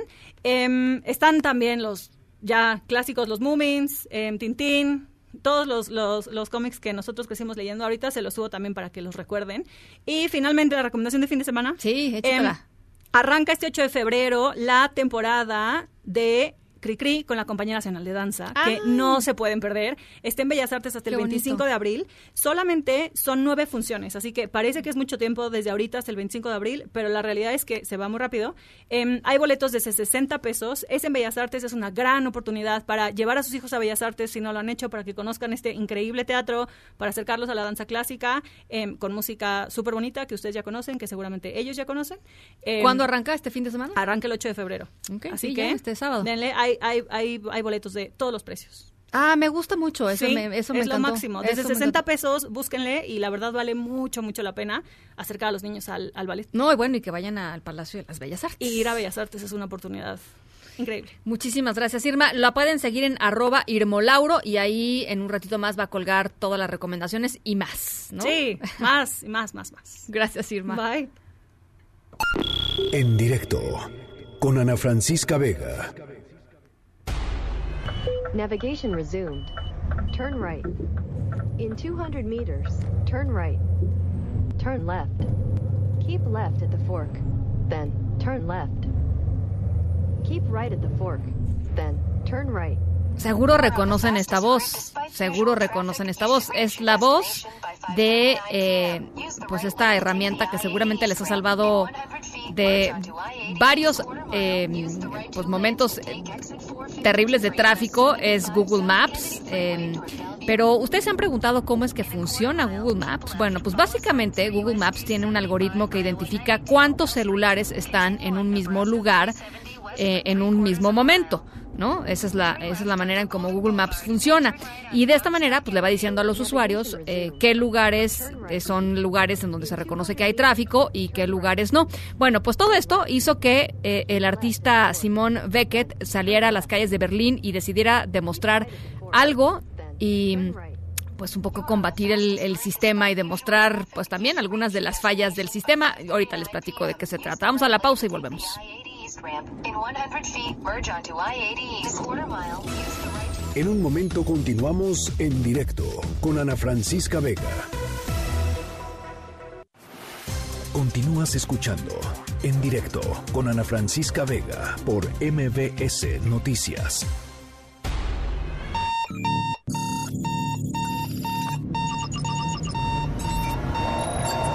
Estamos escuchando ruidos de hackeos porque ahí les va nuestra historia sonora de hoy. Y digo ruidos, sonidos, sonidos de hackeo, perdón. Eh, en la ciudad de Berlín, un artista llamado Simón Beckett se dio tiempo de hackear Google Maps recorriendo las calles con un carrito lleno de 99 celulares. Estos celulares, que eran de segunda mano, por cierto, tenían la aplicación de los mapas de Google abierta, de manera que parecía, ya les decía que cómo se van formando pues todos los, todos los datos de, de Google Maps, parecía que la calle que estaba vacía, en realidad, pues estaba totalmente llena de autos. Entonces, este muy ocurrente, la verdad.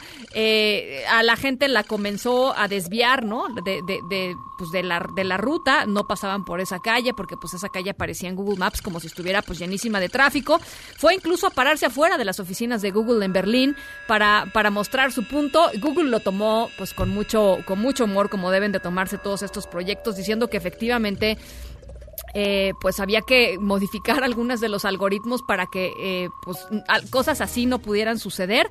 Y lo que dice Beckett, ¿por qué hizo esto? Pues para demostrar lo básicamente lo dependientes que nos hemos vuelto de servicios como Google Maps, eh, en donde si nos, aunque veamos la calle vacía, si nos dicen que está llena, pues nomás no la tomamos, ¿no? Este es parte, parte de lo que hizo este, este señor artista Simón Beckett en Berlín. En Agenda con Rafael Arce. Hola Rafa, ¿cómo estás? ¿Cómo te va Ana? ¿Todo bien? Bien, muy bien. Qué bien, gracias. buena tarde, gusto en saludarte, al igual que a nuestros amigos Radio Escuchas. ¿Cómo están? Muy buena tarde, buena noche. Gracias por estar, gracias por estar ahí. Oye Ana, hace una semana exactamente, hace una semana exactamente eh, eh, se fugaron del reclusorio Sur 3. Eh, miembros del cártel miembros de Sinaloa. del cártel, ¿no? O sea, nada más. Hoy, hace ocho días, pues no sabemos nada de ellos, sabemos que están vinculados, custodios y demás. Las investigaciones continúan. Este jueves 6 de febrero, el Laboratorio de Seguridad Ciudadana presenta el reporte anual de incidencia delictiva del Estado de México 2019. Nos podemos imaginar nada más por los delitos en el transporte público cómo viene, cómo viene este asunto. Ana, eh, estamos al pendiente del discurso, otro discurso de Donald Trump. Vencimos, ¿no? Y me voy a quedar hasta el 3466 aquí en el poder, seguramente va a decir el presidente de Estados Unidos después de que lo absolvió el Senado. Eh, eh, lo que nos tiene un poquito preocupados es que Jesús Seade, subsecretario de Relaciones Exteriores, está varado ¿Qué en tal? China. ¿no? Se nos había olvidado Sí, platicar de eso. Exactamente, está varado en China, no vamos a poder dormir el día de hoy. No, pues este, que esté bien, ¿no? Primero Bueno, que esté eh, bien. por el asunto ¿no? de- Por el de- asunto del coronavirus, coronavirus. fue a Hong Kong, me Fue a parece. Hong Kong, a un asunto ahí que tiene que ver con empresarios, inversiones y demás. Está literalmente pues detenido no por allá y bueno, estamos en espera de que regrese y de que regrese con bien, ¿no? Al final de cuentas. Y bueno, eh, de esto y de otras cosas más, Ana, estamos al pendiente. Oye, la UNAM, ¿no? Ah, bueno, definitivamente. La UNAM, caray. Definitivamente. Que alguien nos explique quiénes y por qué, ¿no? Son los infiltrados. Creo que valdría la Por pena. supuesto. Eh, por lo que sabemos es que la Facultad de Estudios Superiores Zacatlán no entra, no entra al paro eh, y las que ya has dado tú, ¿no? Psicología y CCH Sur están, están en paro y estamos al pendiente, ¿no? Por supuesto. Buenísimo, Rafa. Ajá. Muchísimas gracias. A Las ti. 6 con 56. Nosotros nos vamos a nombre de todos los que hacen posible este espacio informativo. Gracias por acompañarnos. Yo soy Ana Francisca Vega. Se quedan como siempre con Gaby Vargas. Y después ya saben, charros contra gangsters. Pasen buena noche y nos escuchamos mañana. MBS Radio presentó En directo. En directo. Con Ana Francisca Vega. Por MBS Noticias. Este podcast lo escuchas en exclusiva por Himalaya. Si aún no lo haces, descarga la app para que no te pierdas ningún capítulo. Himalaya.com